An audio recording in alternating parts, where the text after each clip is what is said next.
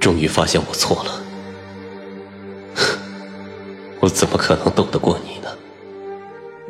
帮我找找谢卓吧，我把他弄丢了。您帮我找找他吧。回到过去，找回当初爱上彼此的初衷。欢迎您收听精品仙侠剧《和离》，演播：一颗小青藤，司徒小魏，后期制作：咕咚。第八十九集，昆仑彻底开放，里外的人都可以自由的进出。现在昆仑生机勃勃，东西市比任何时候都热闹。他们还说，有从北荒回来的人告诉了他们，这世间曾有个地方叫不死城，城里的人守住的秘密是什么？天下所有懵懂的人终于知道，他们曾经是怎样被隐瞒，也知道了，他们曾经怎样被保护。然后有人开始争论，有人说，他们应该知道世界的真相；有人说，主神们做错了；还有人说，各山主神们将意外知道真相的人都关进不死城，这手段是非常恶毒的。于是。外面关于主神们是否该为过去的不死城而赎罪这话，开始吵得沸沸扬扬。西王母与各山主神都保持了沉默，有好多人都参与了讨论，但唯一没有争议的是，他们都认为，消除了邪祟之气的谢卓是英雄。他们想给谢卓立碑铸传，甚至还有人在西王母面前提过，要给我什么荣誉。因为我是谢卓的遗孀，我的友人们劝我走出去看看。他们说，虽然现在大家嘴上不休停，但这个世间还是很美好的。我还是没有出去，我把纸鹤全烧了。我的朋友们想安慰我，我知道，他们很好，他们真挚善良。昆仑如今也比之前更加的安稳，甚至我的身体也比之前康健。我知道这全是好事，可一旦想到这所有的好都是用谢卓换来的，我便再难睁眼去看这世间的美好。直到一日清晨，我床榻边站了一个男人。全昆仑都在说谢卓死了，福九夏也难过的快要跟着去了。我本来还不信呢，没想到还当真是这样。秦书言，老狐狸来了。我躺在床上瞥了他一眼，翻了个身，当没看见他似的，继续闭眼休息。老秦感慨：瞧瞧你这模样。谢卓见了，不得将你拉起来，里里外外的数落一遍。他瞧不见了。我在被窝里闷闷的回答了一声。老秦不说话了。在我回来的这个世界里，我和谢卓的过去，是由夏夏和谢玄清的过去演变来的。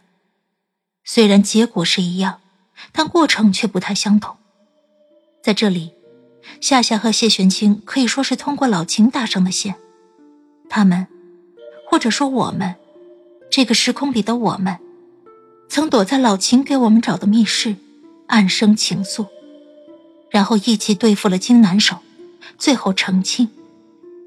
我们也一直与老秦交情匪浅，所以老秦如今对我，比我过去所认知的那个时空要熟络许多。床边一直有老秦拿着扇子忽散忽散的风声。过了许久，他叹了声气，开口道：“带你去见个人，去还是不去？”“不去。”谢卓的敌人。我睁开了眼，起身，转头看向老秦。老秦面上的笑有些无奈。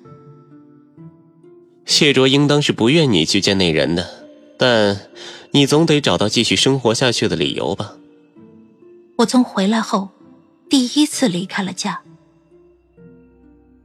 老秦带我来的地方是一个地下的熔岩洞穴，洞穴墙壁、地面皆是鲜红的熔岩在流动。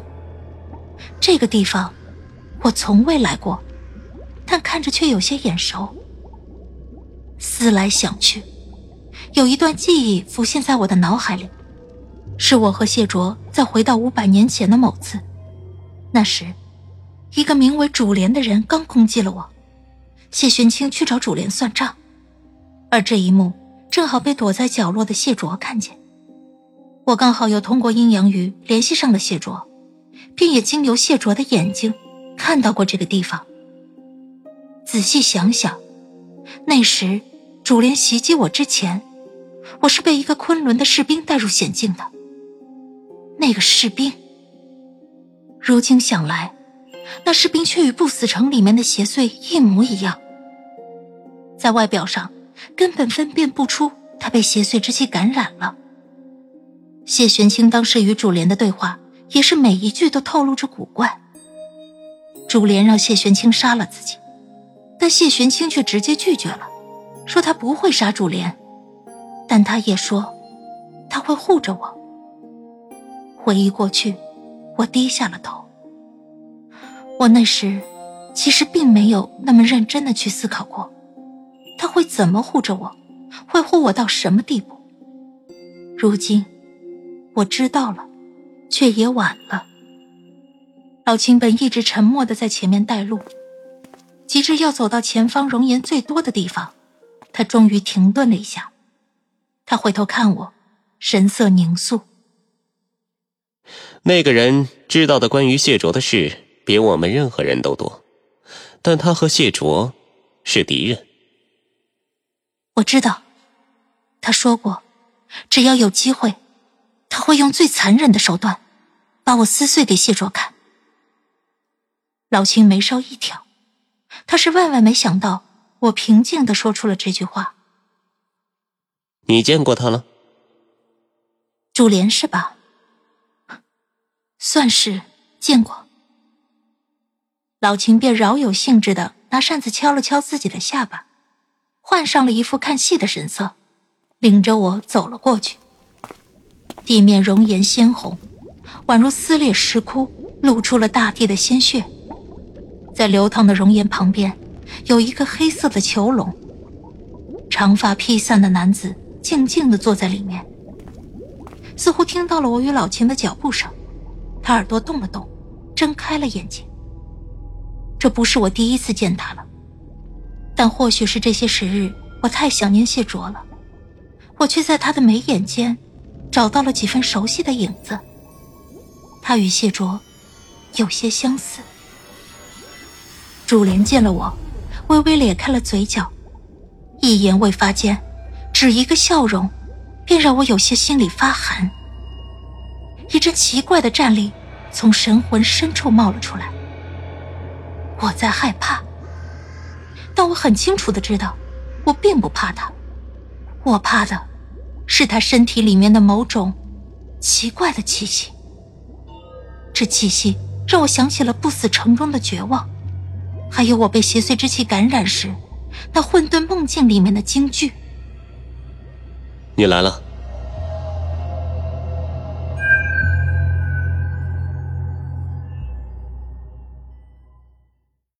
亲爱的听众朋友，本集已播讲完毕，感谢您的收听，欢迎订阅，我们精彩继续。